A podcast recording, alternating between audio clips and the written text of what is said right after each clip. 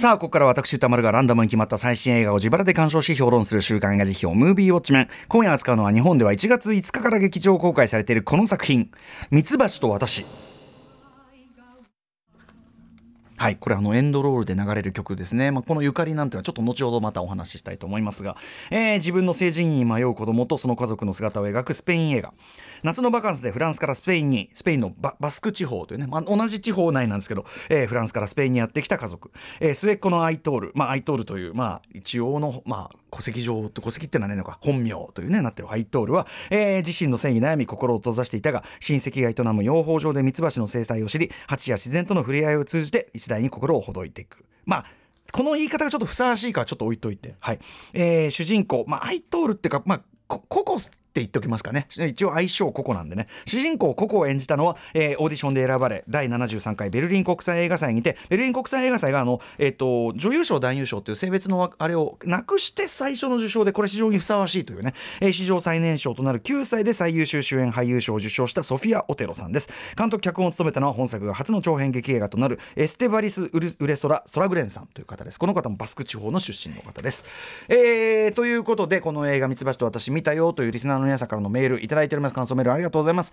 メールの量は少ない。まあ公開規模がね大きいわけでもないしまあなんていうかな地味なミニシアター系映画であるのは間違いないのでまあそういうのもしょうがないのかなと思いますが賛否の比率は褒める意見が7割。え主な褒める意見は性自認の不一致に入れる8歳の主人公と葛藤する劇中がね8歳って設定です。8歳の主人公と葛藤する母の関係を丁寧に誠実に描いており感動した。バスク地方の自然が美しい。主人公を演じたソフィア・オテルが素晴らしいなどございました。一方否定的な意見は俳優の演技は良かったが物語が面白くない。つまらなかったなどございました、えー、代表的なところをご紹介しましょう。ラジオネーム生姜さんかな生姜さん、えー、ミツバチと私ですが昨今目に見えて増えてきた LGBTQ+ を題材にした映画の中でも群を抜いて誠実で豊穣な仕上がりと主演の方の演技にただただ感動しました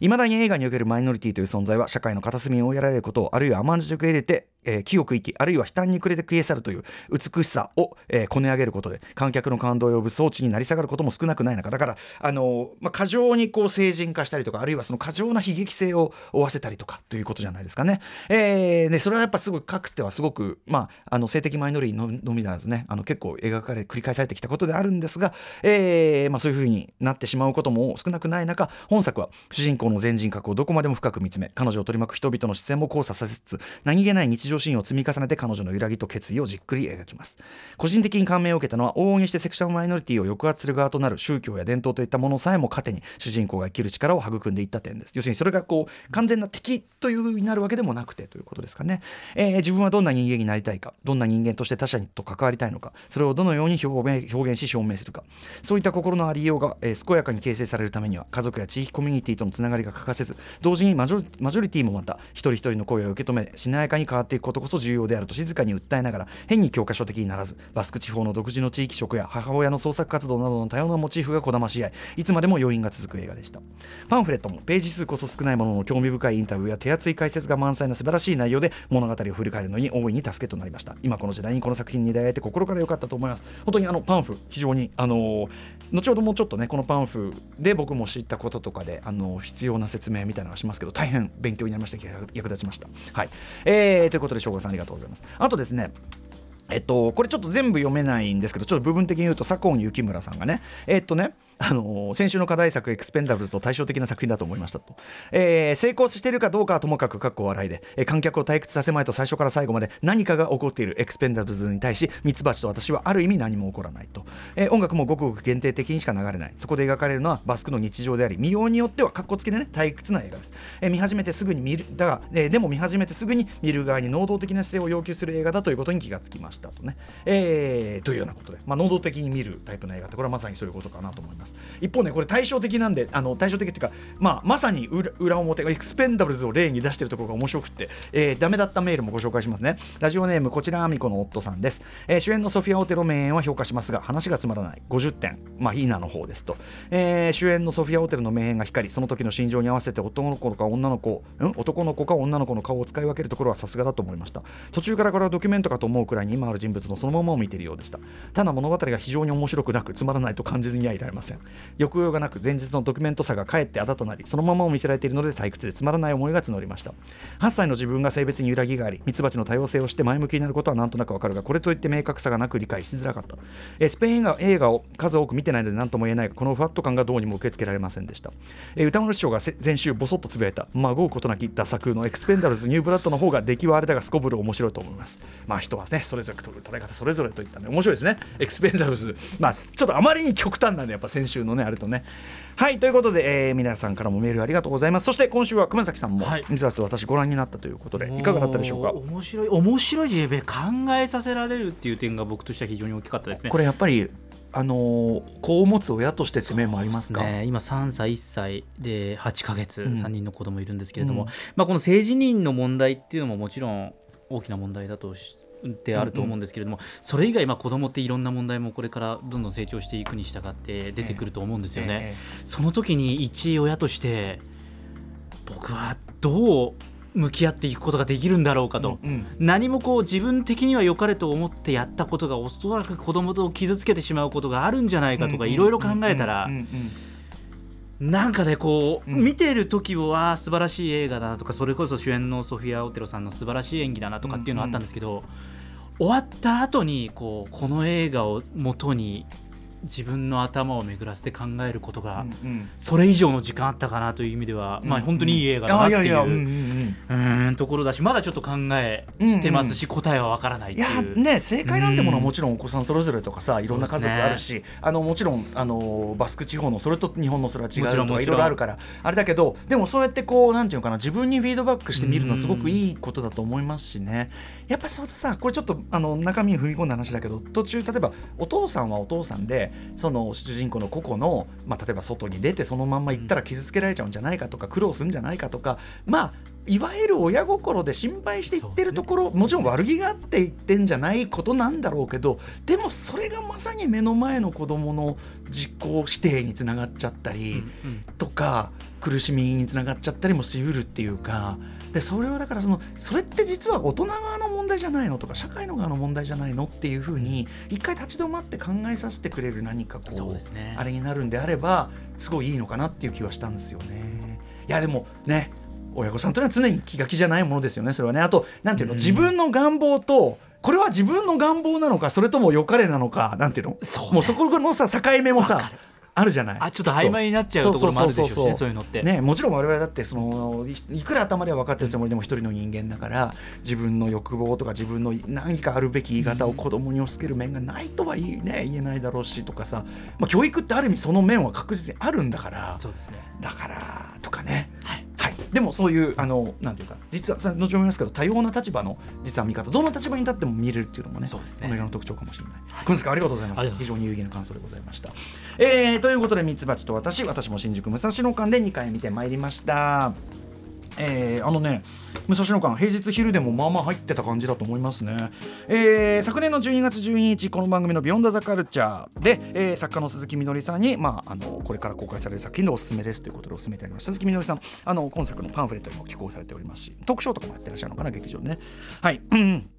えー脚本監督のエスティバリス・ウレソラ・ソラグレンさんという方、えー先ほども言いましたスペイン・バスク州出身生まれで、えー本作が長編劇映画デビューということで、えーこれまでは短編とかドキュメンタリーをいくつか撮ってきた人、まあ、だからそのドキュメンタリックなっていうのは、まあ、もちろんそこも得意とされてるわけですね。特に2022年、えー英語タイトルで「コーズ」ね。えーココードの複数形でコーズ、まあ、クエルダスっていうのかな。スペイン語だと、えーまあ、音楽用語でいうコードですね、えーおばあさんたちの合唱団が自治体の、え補助金が受けられなくなっちゃって。で立ち行かなくなってきちゃって公害を起こしているとおぼしき地元企業のスポンサードを受けて存続するかどうか揉めるっていう、えー30分の、まあ、劇映画劇短編映画がカンヌで上映されていろんな賞を取って注目されたという方でございます、えー僕はあの今回このタイミングではですねこの、えっと、コーズというこの作品全編見られなくてちょっと見れる手段がなくて、えー YouTube に上がってる予告編とあといくつかのシーンの抜粋が上がってたんでそれしか見られてないんですけどすいませんねちょっとね、えー不勉強で申し訳ないんですけどもでもねあのこのコーズ見る限り、えー、それこそすごくドキュメンタリー的にも見えるような例えば地方に暮らす年配の人たちのごくごく自然な捉え方。本当にこういうお年寄りたちがいるんだろうなとしか思えない、えー、取り方捉え方とか。あとは日常の中のちょっとしたやり取りから不意にその人が抱えてきたモヤモヤした何かとかが浮かび上がってくる、えー、さらにはその背景に社会全体の歪みなどより大きな、まあ、問題が透けて見えてきたりするという、まあ、作りとしてはミニマルなんだけど実実は重層的でよりこう射程が広いというかそういう作りみたいなところ、えーまあ、その人物の見つめ方とかその向こうに社会を透けて見える見させる、えー、やり方などですね。めちゃくちゃ部分的にしか見られてない中でも今回のミツバチと私に通じるタッチすでに明らかに確立されてるなというふうに思いました。そのね、えー、前作にあたる2022年の短編「構図」というね。あの僕僕が見たその抜粋とかはあの YouTube で誰でも見ることができますんであの英語字幕とかで見ることができますんでぜひちょっと見ていただきたいですけど。ということで、ミツバチと私でございます。現代はまあ、2万種もの蜂たちみたいな感じですかね。蜂には2万種も種類あるんだよみたいなことね。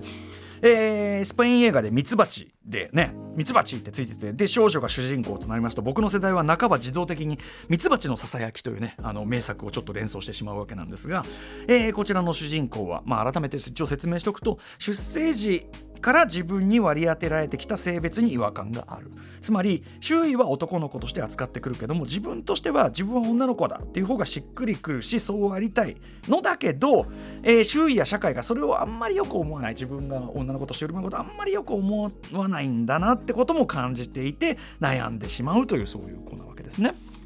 でえー、脚本監督のそのエスティバスえエスティバリス・ウレソラ・ソラグレンさん、えー、なんでもですね2018年にバスク地方でこれ本当に痛ましい話なんだけど16歳のトランスジェンダーの少年が自殺してしまった。というね、えー、その自分の苦悩っていうのがなかなかその社会に分かってもらえないということも含めて自殺してしまったということがきっかけに、まあ、スペイン社会全体でもこれがきっかけにそのトランスジェンダーの、えー、特に若者たちをどういうふうに扱うかっていうのはすごくあの、えー、なんていうかな問題が可視化されたところがあるようなんですが、えーまあ、これをきっかけに本作を構想したそうでと。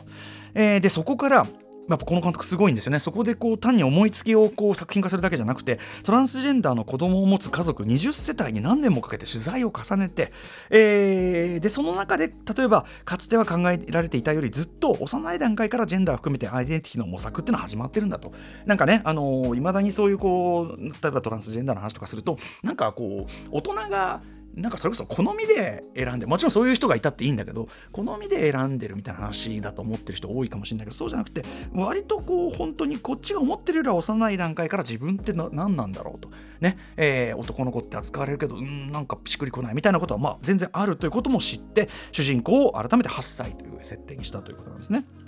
でただですねここまで言っといてなんですがここまでいろいろ説明しといてなんですが、えー、この「ミツバチと私」という映画を見るにあたってはですね私のおすすめはできるだけ、えーこういうね例えばはいはいあのトランスジェンダーのこの話なんでしょうという事前の固定観念なんなら決めつけを一旦捨ててですね、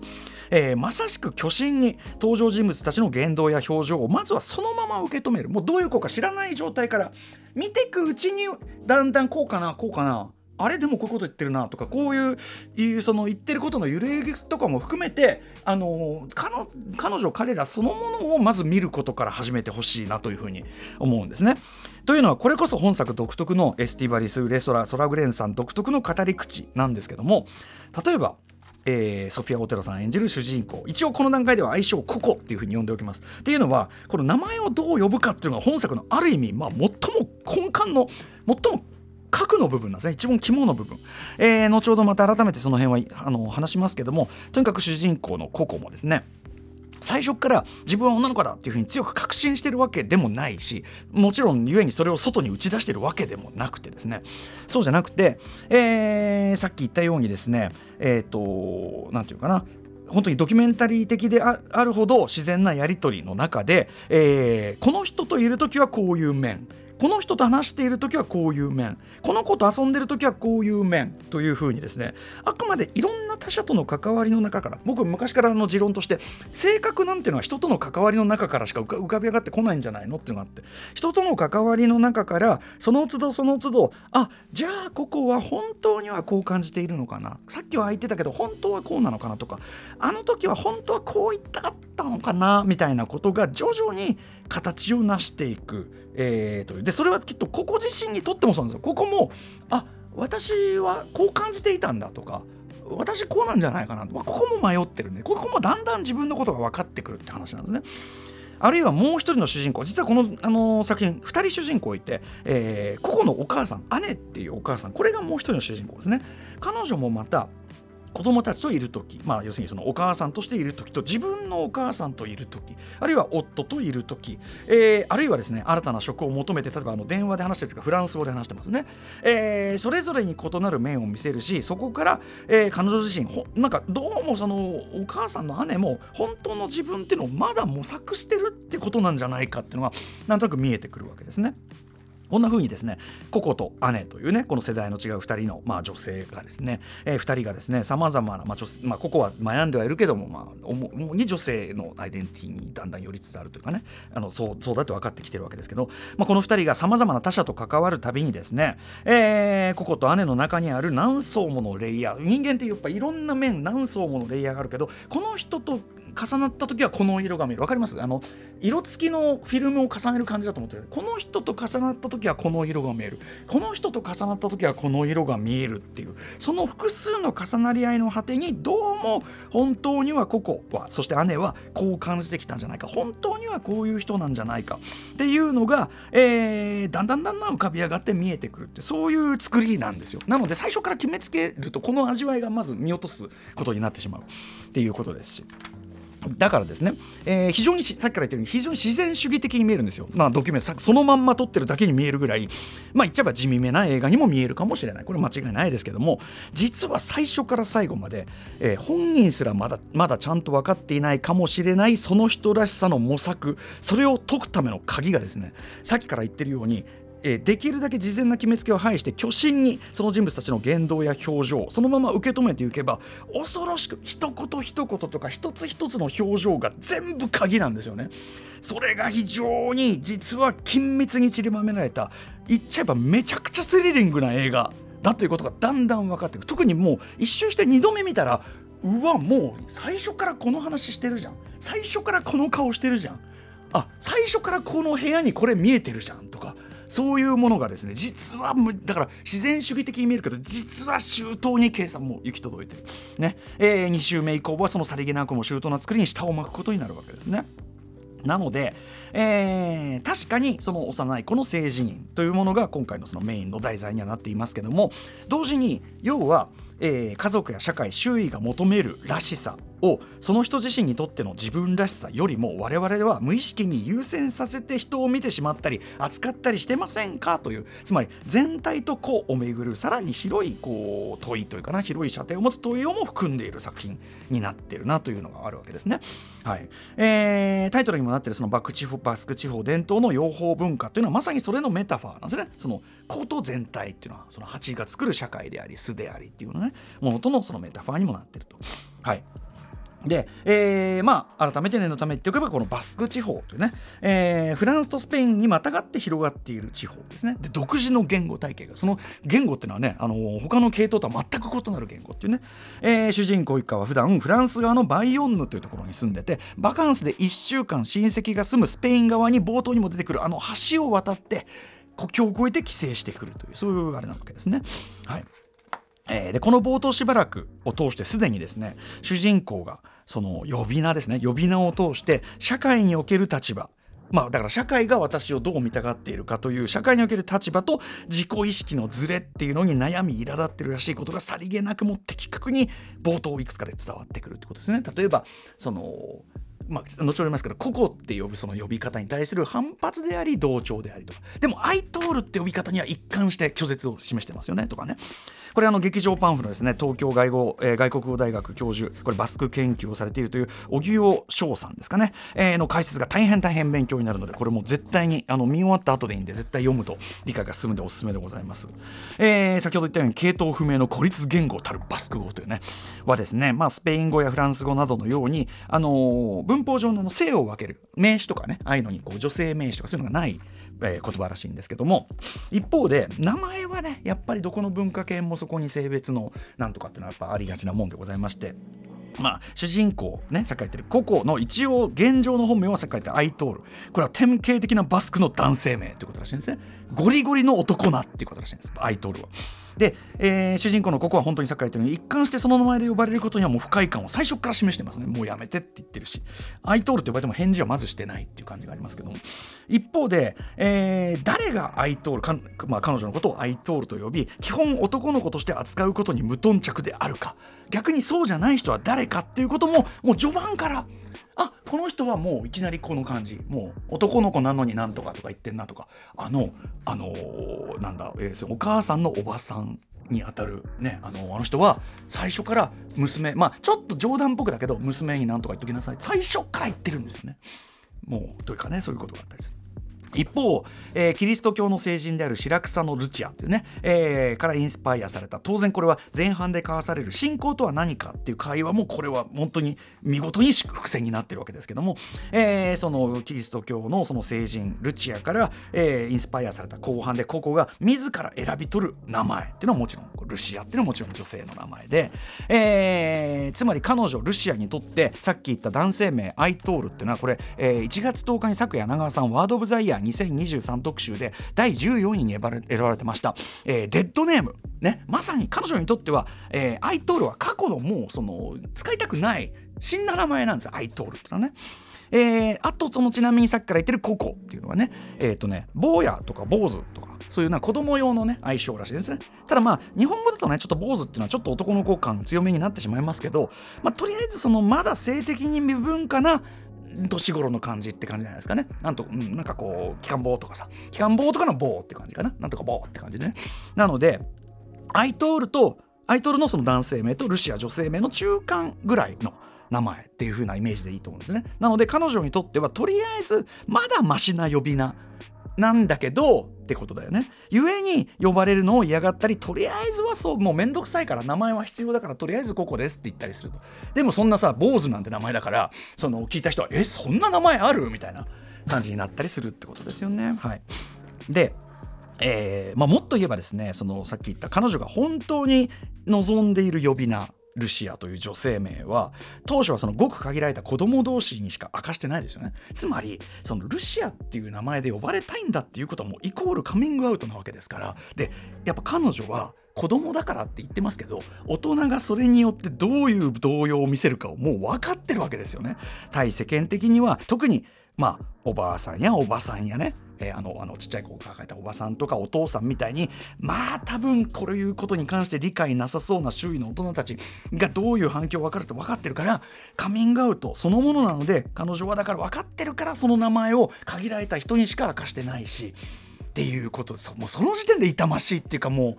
なんかなんでこんなことで苦しまなきゃいけないんだって感じがしてくるんだけども、えー、でね子供の性自認というととかくですね。まさに劇中のおばあさんやお父さんがまあ言うようにですね。こういうこと言うと本当に日本でも結構いますけど例えば甘やかしすぎたとかですね、えー、子供が混乱するからしっかり大人が線引きをすべきといった理屈をまあそのもっともらしく言う方いらっしゃいます。もちろんそういうも良かれと思っておっしゃってるんでしょうけども、えー、でもだ一番大事なのはそれ以前にこれお母さんのおばがね、えー、言うですね。あのルルルデん、えっと、ルルデスさんという方が言う通り子供が自分を恥じるっていうことは間違ってる。これだけは確かだろうっていうことですよね。自己否定的な感情を抱いたまま育つことこそ間違ってるってことだから。はい。えー、で、混乱とかね、子供が混乱するだろうとか言うんだけど、いや、混乱を招いてるのは、むしろその、大人側のその決めつけの方だろうと。虚心に本人の言動や表情、さっきから言ってる映画を見る態度でもある。虚心に本人の表情や言動を、えー、その人そのものを受け止めようとしないで、こうあるべきと決めつけ、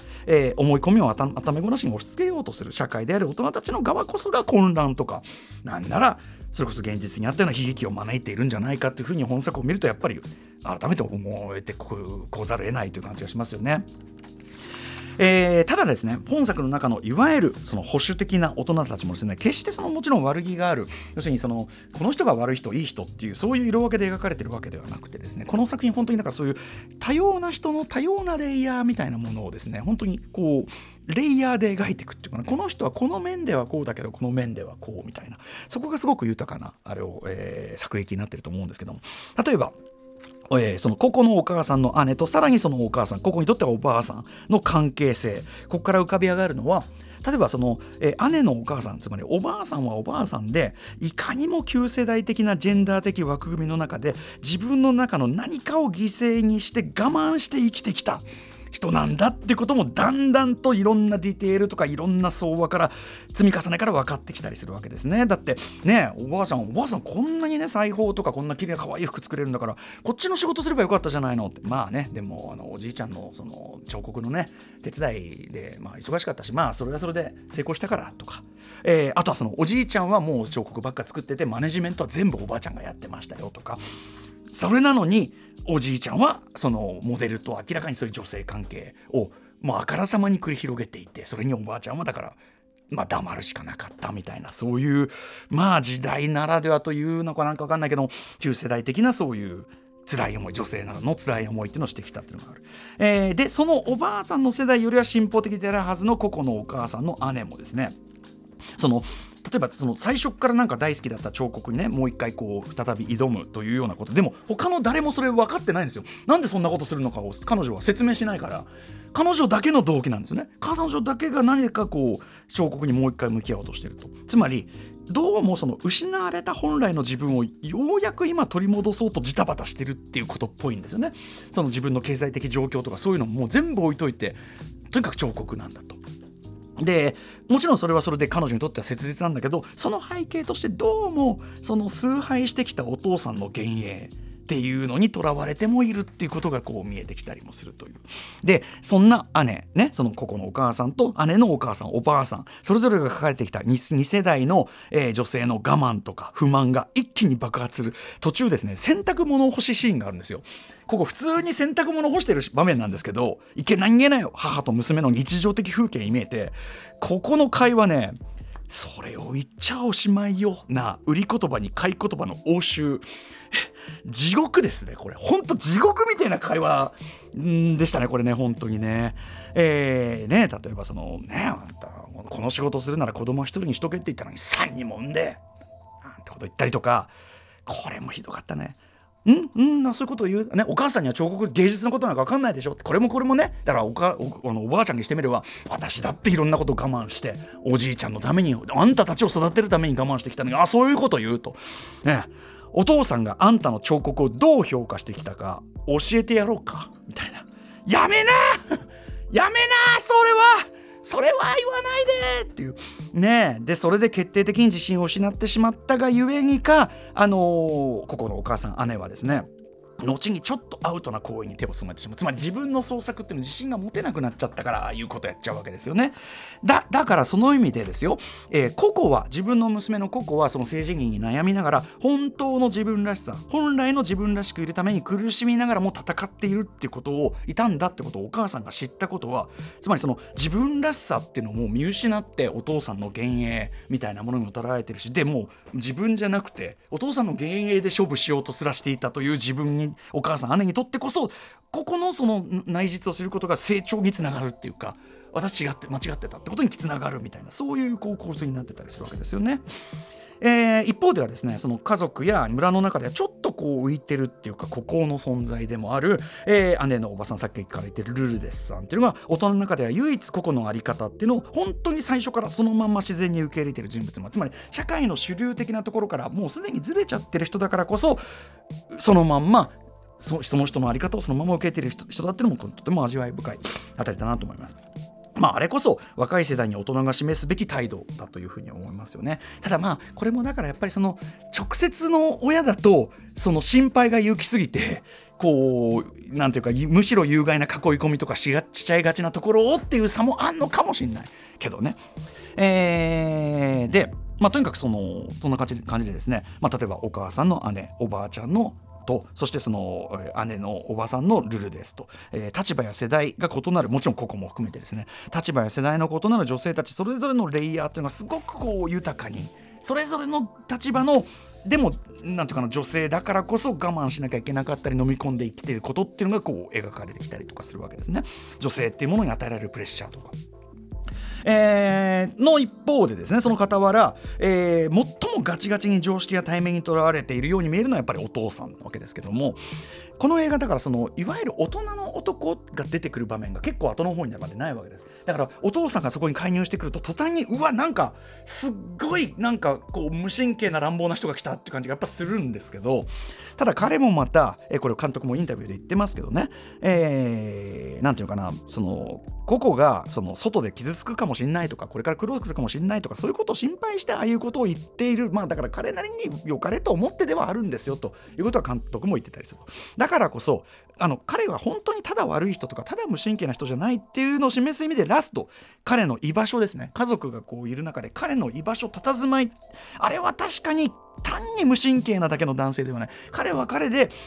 その、まあ、悩んではいますよ。自分のどうするべきなのかどう受け止めるべきなのか。悩んではいるけど分かろうともしているんじゃないかと。彼は彼でその古い男性とか特にねスペインとかだと、まあ、日本とか以上ひょっとしたらマッチョな何かとかあるのかもしれないから彼は彼でやっぱり悩んで次の段階。でも家族のこの今の新しい形をなんとか。で家族もそれをお父さんも分かるよねって感じでいるんじゃないかって感じで。そういうこう視線がとても作り手のですね大人でフェアな視線っていうのをすごく感じる作品なんですね。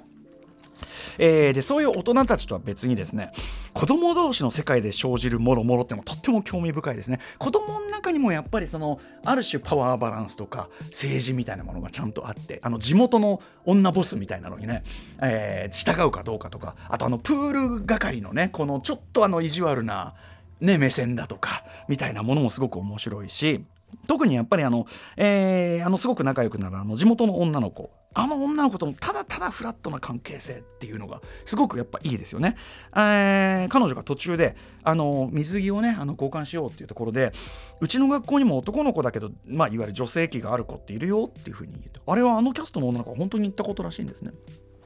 これもだからやっぱりそのこういうフラットさがあればどれだけ救われる人がいるのかっていうね感じがしますよねというようなことででそのフラットでオープンなこの2人のやり取りそのやり取りまさにしたところで要するにあなたのありのまま受け入れしそれでいいんじゃない別に何の問題がぐらいの感じのフラットな感じのその関係性の中でこそ劇中大人たちが探し回ってどうしても見つけられないあれがしれっと彼らには見つけることができる。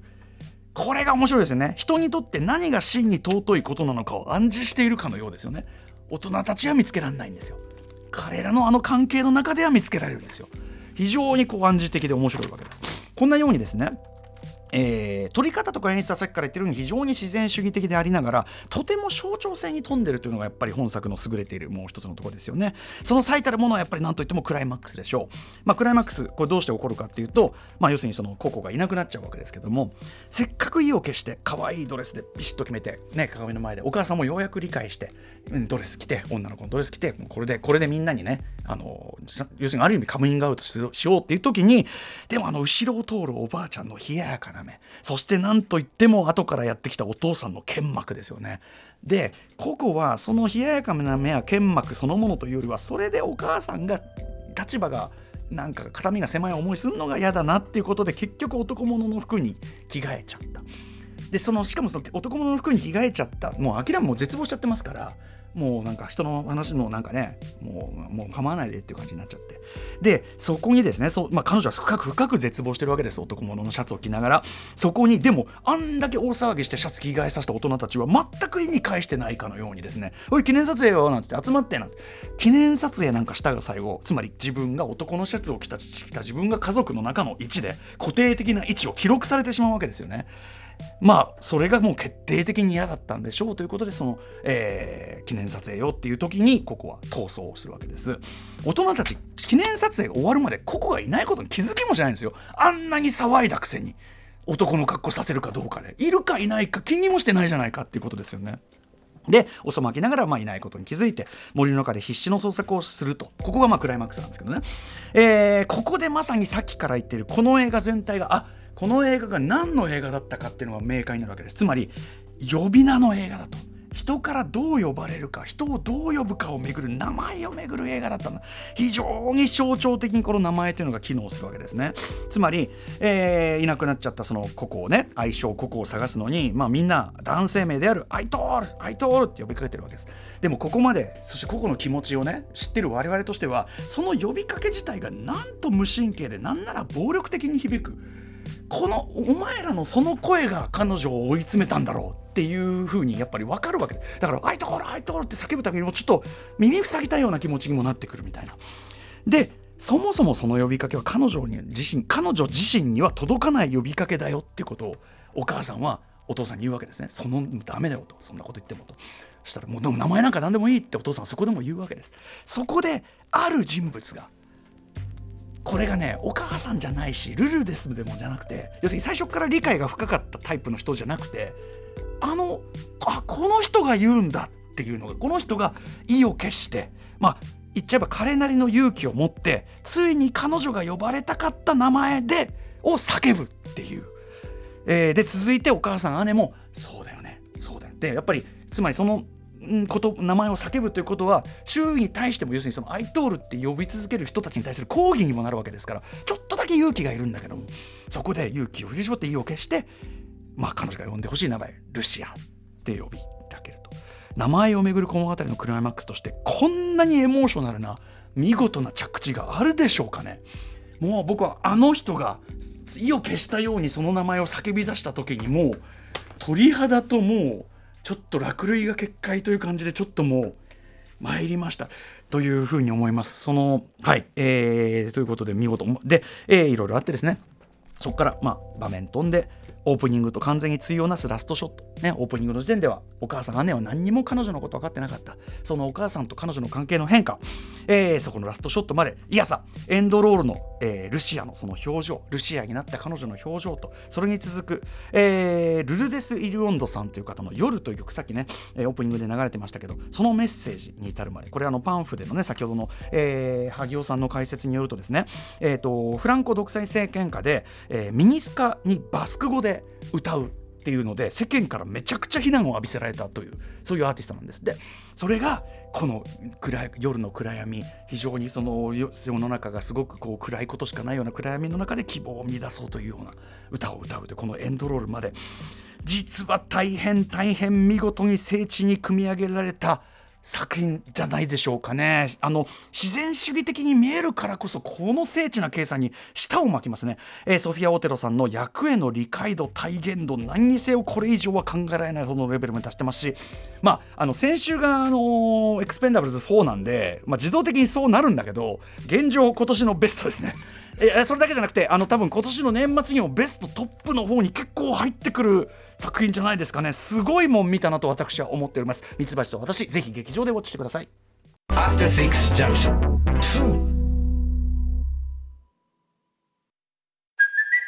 It's Kaylee Cuoco for Priceline. Ready to go to your happy place for a happy price? Well, why didn't you say so? Just download the Priceline app right now and save up to 60% on hotels. So, whether it's Cousin Kevin's Kazoo concert in Kansas City, go Kevin, or Becky's Bachelorette Bash in Bermuda, you never have to miss a trip ever again. So, download the Priceline app today. Your savings are waiting. Go to your happy place for a happy price.